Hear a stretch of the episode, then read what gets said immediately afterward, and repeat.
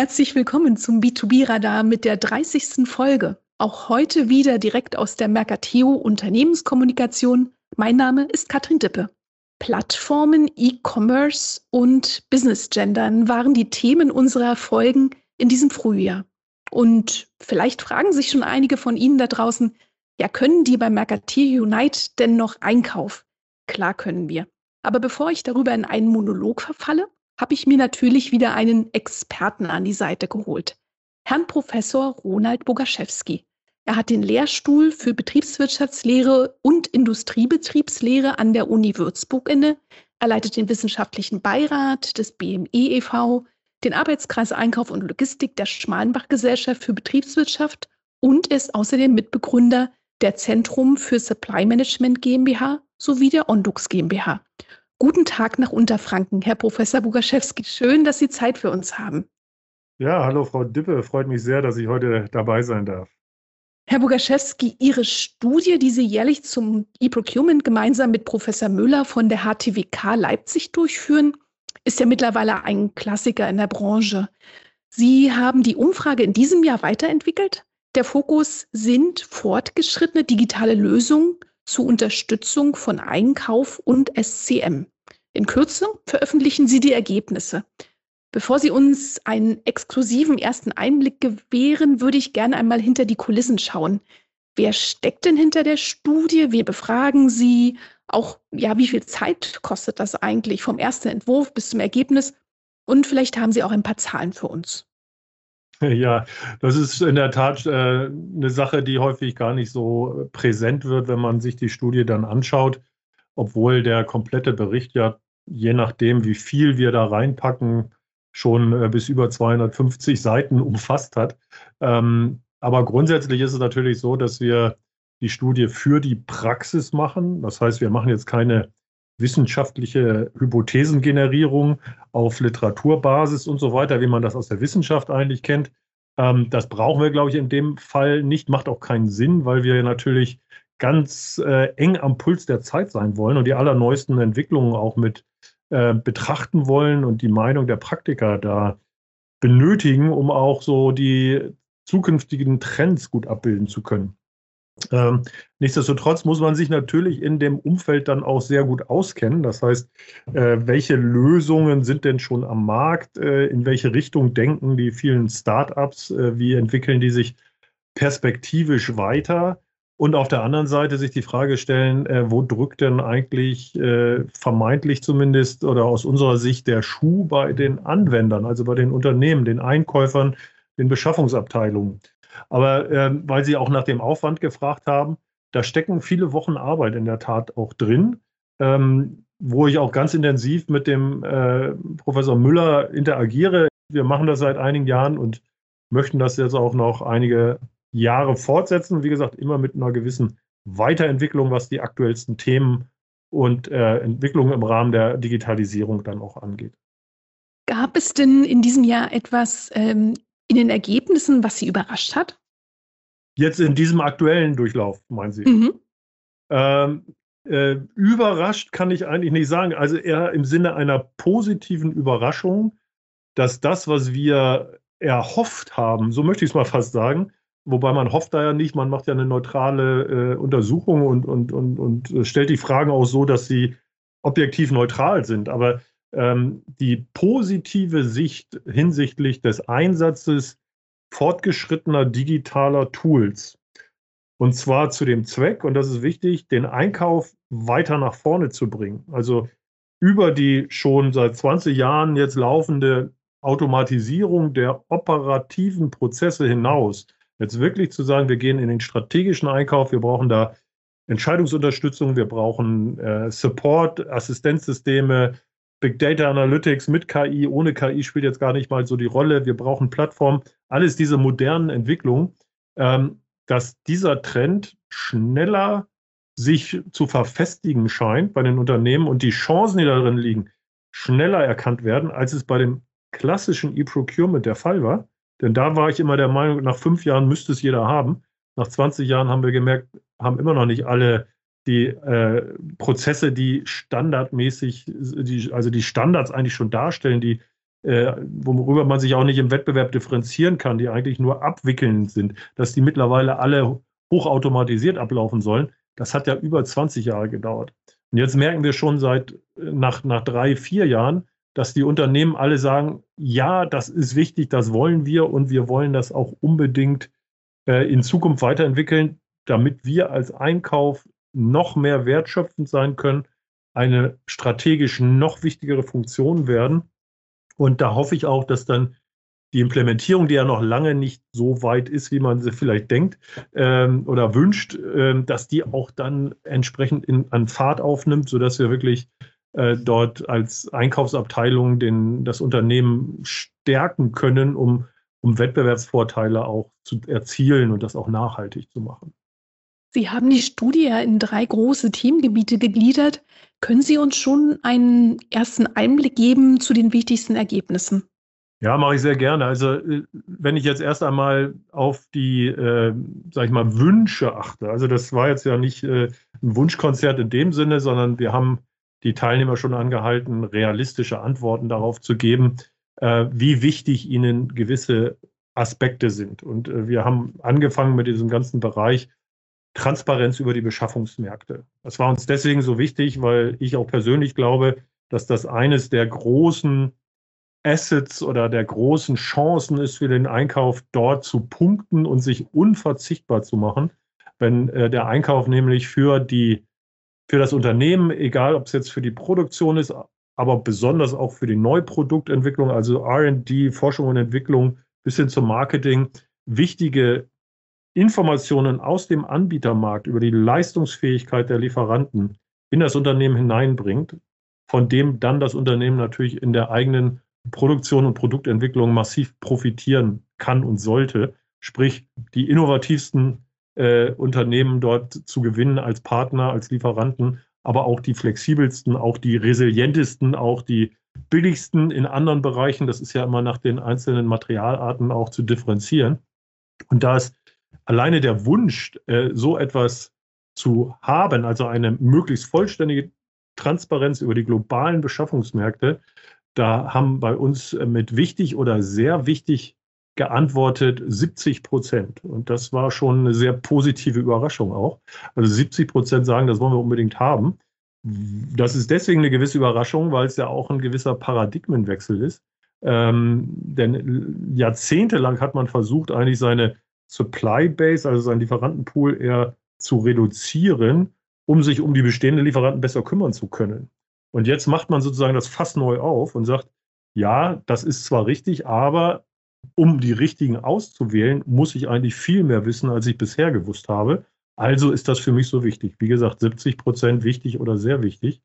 Und das ist auch genauso zu sehen für den Bereich tatsächlich äh, vor einer, nennen wir es mal, Ausschreibung, also vor einer Konkretisierung des Prozesses, wenn es in die späteren Verhandlungen hineingeht, zu sagen, ich möchte dort in diesen Trichter, so kann man es ja sehen, möglichst viele Unternehmen hineingeben und nicht schon quasi auf eine Shortlist von Anfang an setzen, sondern die Longlist eigentlich noch viel länger machen, viel größer machen, viel mehr in den Trichter reinzuwerfen. Ähm, und da sagen 75 Prozent, also drei Viertel aller Unternehmen, ja, das halten wir für ganz wichtig oder wichtig, weil natürlich, das ist dann die Interpretation da, dazu, äh, durch die weitere, größere Abbildung des gesamten Pools bekomme ich natürlich nochmal zusätzlich leistungsfähige Unternehmen hinein, die ich vorher nicht kannte. Plus, ich habe natürlich unter denen, die dann da drin sind, einen höheren Wettbewerb, sodass ich quasi schon wettbewerbsorientiert die Shortlist bilde, bis ich dann später zu einer konkreten äh, RFQ, also äh, Ausschreibung mit, mit Preisverhandlungen im Anschluss und so weiter komme. Und das ist eben das Wichtige, dass man dort auch ähm, diesen Paradigmenwechsel zur Kenntnis nimmt. Die Leute sagen, wir haben heute mit Tools, die Big Data Analytics machen, die äh, teilweise oft oder häufig, weil es gar nicht anders geht, KI-basiert, also mit künstlicher Intelligenz, die Voranalyse so macht, erstmal die ganzen Lieferanten identifiziert und dann voranalysiert und das so streamlined und unterstützt, dass ich gar nicht zusätzlichen Aufwand da habe. Und das haben die Leute scheinbar schon so weit verstanden, dass sie sagen, ja, das ist cool, das werden wir unbedingt nutzen wollen, um dann auch stärker in den Wettbewerb, ähm, also wettbewerbsrelevante Ausschreibungen machen zu können und dabei gleichzeitig aber auch die allerbesten schon im äh, Pool der in Frage kommen zu haben. Ja. Glauben Sie, dass dieser Paradigmenwechsel durch die Krise beschleunigt wurde? Zum Teil sicherlich. Also da gibt es mehrere Effekte, glaube ich, die sich überlagern. Ähm, wir sind ja in der Befragung noch vor der Zeit, wo diese extreme Verknappung eigentlich da war. Also das lief ja dann im, äh, bis Ende des Jahres, bis in den Januar, Februar rein. Und da haben wir natürlich jetzt, ähm, oder im ersten Quartal auch noch dieses Jahres, da hat sich ja diese extreme Versorgungsengpässe haben sich da ja jetzt erst aufgebaut, die im, könnte man ja fast sagen, im Nachgang der Krise auch erst entstanden sind. Ähm, ich glaube, es überlagern sich da verschiedene Dinge, die eigentlich äh, eine Rolle spielen an der Stelle. Also einmal hat man sich grundsätzlich über die Zukunft des Einkaufs an vieler Stelle Gedanken gemacht. Und da muss ich auch sagen, wir haben ja ähnliche Fragen in den alten Studien äh, auch gestellt oder in diese Richtung immer wieder äh, gearbeitet und gedacht, dass wir äh, versucht haben zu vermitteln, was ist eigentlich die Kernkompetenz des Einkaufs? Warum ist der strategisch wichtig? Warum wird er nicht einfach abgeschafft und automatisiert? Und da kommt man natürlich als erstes erstmal auf das Thema Beschaffungsmarkttransparenz ist das, mit dem alles anfängt. Ja, der ganze alles danach ist auch wichtig, ja, aber mit, mit der Beschaffungsmarkttransparenz und den Strategien, die ich daraus dann später generiere, mit den Lieferanten, die ich dort kennenlerne, äh, die zur Verfügung stehen, damit beginnt sozusagen die ganze strategische Arbeit. Und ich glaube, diese Erkenntnis war auch schon vor Covid-19 oder, oder der Pandemie vorhanden. Das hat jetzt natürlich nochmal aus meiner Sicht auch eine Beschleunigung erfahren, weil wir jetzt sehen, dass wir natürlich äh, mehr Resilienz brauchen. Also dass wir äh, nicht nur wegen der ganz aktuellen Shortages sozusagen, Versorgungsengpässe, die wir haben, sondern auch wegen, der Lockdowns, die wir dann in der heißen Phase der Pandemie hatten, auch als äh, China zu war und so weiter.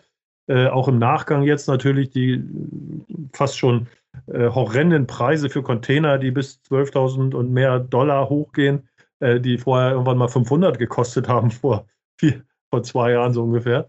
Ähm, das sind alles natürlich auch Folgewirkungen eines solchen externen Schocks. Und viele, viele Einkäufer, mit denen ich spreche, die sagen auch, ja, wir müssen uns äh, Gedanken machen und das machen wir auch aktiv, zum Beispiel etwas unabhängiger zu werden von Südostasien, zumindest direkt von China, auch vor dem Hintergrund, äh, dass wir ja nie wissen, wie das politisch weitergeht in einem solchen Land. Und so werden teilweise ganz gezielt Quellen, sei es jetzt in äh, Osteuropa oder auch in Indien, recherchiert, um zu sagen, äh, wir brauchen da zweite, dritte, vierte Quellen oder zumindest äh, potenzielle Quellen, um Plan B und Plan C äh, dann zu entwickeln. Und das passiert zunehmend eben auch systematisch. Also, dass man nicht nur sagt, ich habe jetzt zwei, drei Güter und Lieferanten, da habe ich ein Problem, sondern zu sagen, ich, ich, ich äh, challenge mal, wie man neudeutsch sagt, meine gesamte Lieferantenpool-Struktur und, und setze die mal alle wieder dem Wettbewerb aus, was ja häufig auch über ein paar Jahre nicht so gemacht wurde, weil man einfach gar nicht die Zeit und die Möglichkeiten hatte. Mit diesen digitalen Tools bin ich plötzlich dazu in der Lage. Ich sehe immer die Pandemie bei solchen Sachen, und das gilt auch für das ganze Thema Risikomanagement, als Brandbeschleuniger. Ja? Also das äh, ganz plötzlich führen die Leute Systeme ein, mit denen sie ihre Risiken besser managen können. Jetzt haben wir noch das Thema Lieferkettengesetz, wo sie faktisch gezwungen werden, ein gutes Risikomanagementsystem zu implementieren, von Gesetzesseite gezwungen werden, selbst wenn sie von der Größe des Unternehmens erstmal gar nicht betroffen sind. Als Zulieferer eines Unternehmens, das betroffen ist hier in Deutschland, sind sie immer mit dran, weil die sind ja gezwungen, das über die gesamte Kette auch zu äh, implementieren. Und insofern ähm, gibt, gibt es mehrere Dinge, die alle in die gleiche Richtung gehen. Also besseres Risikomanagement und äh, Überprüfen meiner Quellen und das verbunden mit den digitalen Tools, über die ich sowieso in der Lage bin, äh, die besten Lieferanten zu identifizieren und an mich zu binden, sozusagen, was früher so in dem Maße äh, viel zu viel Aufwand vielleicht gekostet hat. Einer der Beschleuniger ist sicherlich auch Nachhaltigkeit. Sie hatten das ja auch in der Studie abgefragt. Ähm, wir bei Mercatio haben vor einigen Wochen unsere Online-Konferenz Indirekter Einkauf, die OKI, digital veranstaltet. Und da haben auch wir mal gefragt, welche Rolle denn Nachhaltigkeit im Unternehmen spielt. 52 Prozent fanden das Thema wichtig, hatten allerdings noch keinerlei Maßnahmen zur Umsetzung ergriffen. Und 11 Prozent sagten sogar, Nachhaltigkeit spiele bei Ihnen gar keine Rolle. Aus Ihrer Sicht ein Ausschnitt aus der Realität ähm, oder glauben Sie, dass die Pandemie das Thema vielleicht ein bisschen langsamer gemacht hat? Also ich kann das von den statistischen Daten auf jeden Fall voll bestätigen. Wir haben hier bei dem Thema Evaluation von Lieferanten und äh, Risikoanalyse genau diese Dinge auch abgefragt, einmal unterschieden für das Thema vor der Kontrahierung, also in der Vorauswahl sozusagen, Vorselektionen von Lieferanten, mit denen ich dann verhandle und dann später bei bestehenden Lieferantenbeziehungen. Und die Werte unterscheiden sich da wirklich fast nur marginal, könnte man sagen. Und wenn wir da jetzt mal die umweltbezogenen Nachhaltigkeitsinformationen angehen, dann haben bei uns äh, hier über deutlich über 70 Prozent das mit wichtig oder sehr wichtig angekreuzt. Also das toppt dann ihren Wert nochmal. Mhm. Und äh, wir sind bei den äh, ethisch-sozialen Aspekten bei zwei Dritteln, also äh, ungefähr 66 Prozent. Also Bewertung mit wichtig oder sehr wichtig. Wie wichtig sind diese Informationen äh, hinsichtlich der Lieferanten? Und äh, ich würde mal sagen, nachdem jetzt nochmal die Diskussion um das Lieferkettengesetz deutlich äh, an, an, an Fahrt gewonnen hat, möchte ich mal sagen, würde wahrscheinlich dieser Balken zu den anbieterspezifischen Informationen bei ethischen und sozialen Aspekten nochmal noch deutlicher gewichtet werden. Also summa summarum kann man fast davon ausgehen, drei Viertel der Unternehmen haben die Zeichen der Zeit da erkannt und haben gesagt, ja, das brauchen wir, das ist wichtig. Aber auch ihre Ergebnisse, äh, wie weit das schon implementiert ist, zumindest mit modernen, fortschrittlichen digitalen Methoden, äh, die dann auch zuverlässige und permanent aktualisierte Informationen bereitstellen. Da ist es natürlich noch bei weitem nicht so weit her. Also die Tools, die jetzt auch am Markt natürlich schon verfügbar sind und sich permanent weiterentwickeln, äh, die werden meines Erachtens da auch eine große Nachfrage erleben. Immer vorausgesetzt, und da können wir ja später noch zukommen, der Einkauf wird äh, befähigt, über personelle und finanzielle Ressourcen und zeitliche Ressourcen das dann auch so zu implementieren erkannt, dass das wichtig ist, haben das alle und die Informationen möchten auch alle in dem Sinne, wie gesagt, wichtig oder sehr wichtig, drei Viertel. Wenn sie noch Mittel dazu nehmen, dann bleibt also kaum was an Leuten, die sagen, das ist mir egal. Also das ist wirklich verschwindend gering mittlerweile. Sie haben das Stichwort Resilienz schon angesprochen. Wir glauben auch mit unseren Plattformen ja durch Transparenz äh, zu resilienten Unternehmen äh, beitragen zu können. Ist es für Sie ein so ein Trendwort oder können wir wirklich von, von Widerstandsfähigkeit, Durchhaltevermögen, Gestaltungswillen sprechen, wenn es um Beschaffung geht? Ja, das ist, eine, ist ein schwieriges Thema. Ich glaube, äh, nach wie vor im Einkauf ist dieses Thema angekommen und es ist auch in den Köpfen drin. Die Realität im täglichen Einkaufsgeschäft sozusagen spiegelt das noch nicht immer wieder, allein aus der Tatsache heraus, dass auf der Geschäftsführungsebene häufig diese Message scheinbar noch nicht ganz angekommen ist. Beziehungsweise wird diese oft verbunden mit der eigenen Produktion und der eigenen Verantwortlichkeit im eigenen Unternehmen. Da möchte ich jetzt gar nicht groß äh, Vorwürfe machen, auch hinsichtlich Nachhaltigkeit genauso. Ähm, aber diese Erkenntnis, dass letztendlich ja zwischen 60 und 80 Prozent im Schnitt ähm, die Wertschöpfung ja von den Lieferanten kommt, die zugekauft wird, und dass man dort eben die, das größte Gefahr äh, für Disruptionen hat und gar nicht mal im eigenen Betrieb. Da wird ja die Technologie in der Regel beherrscht, äh, hoffe ich jedenfalls. Ähm, das ist scheinbar nicht ganz in den Köpfen der Entscheider in den Vorständen angekommen.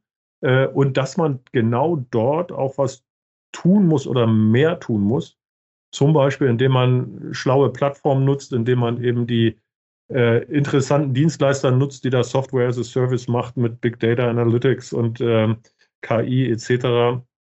Da kann ich sehr, sehr viel proaktiv tun, um resilienter zu werden.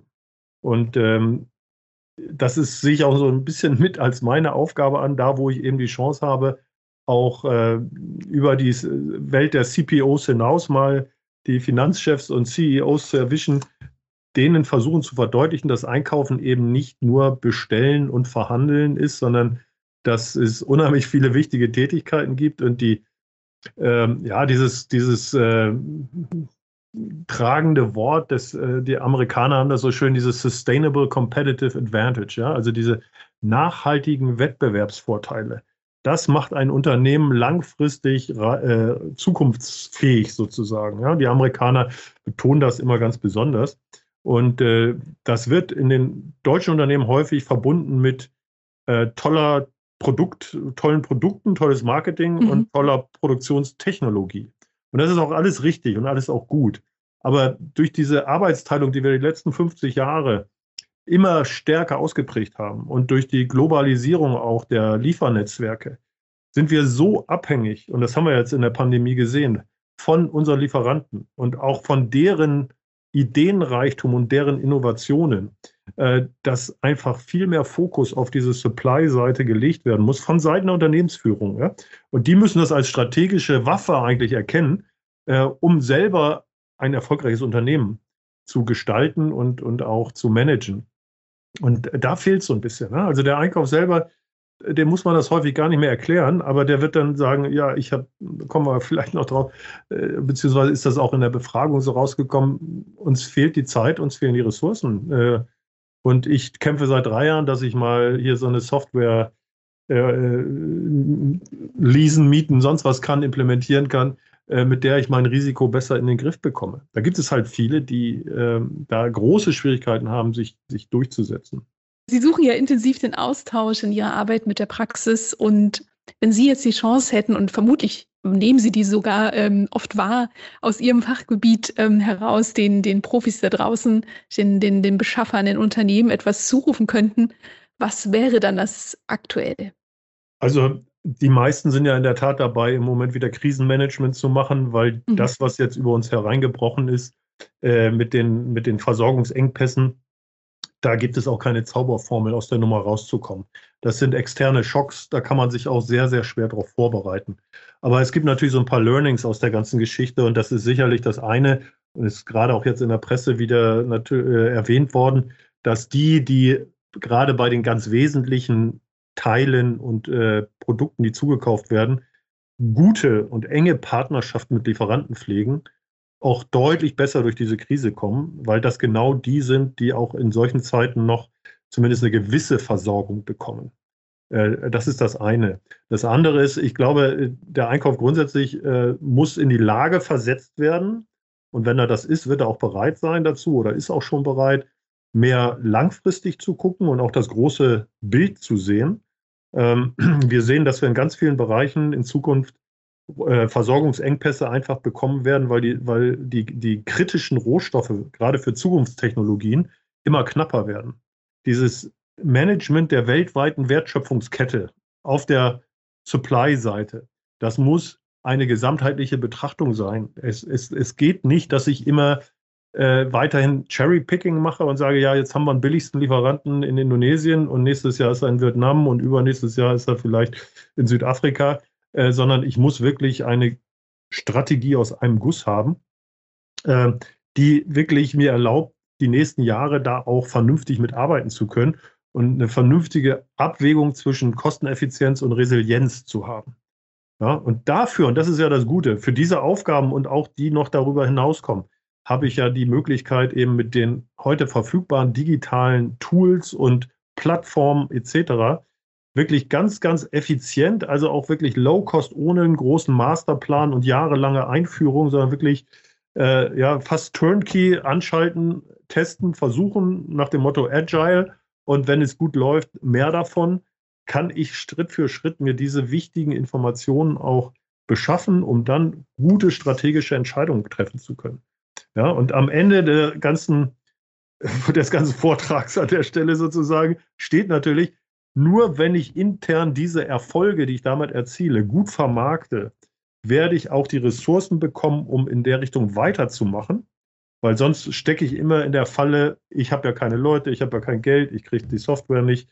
Also das, das, das hilft so nicht weiter. Man muss sich intern gut vermarkten und kommunizieren und überzeugen, dass man ein ganz wesentlicher, wichtiger Wertschöpfer ist und zu dieser Wettbewerbsfähigkeit des Unternehmens ganz entscheidend beiträgt.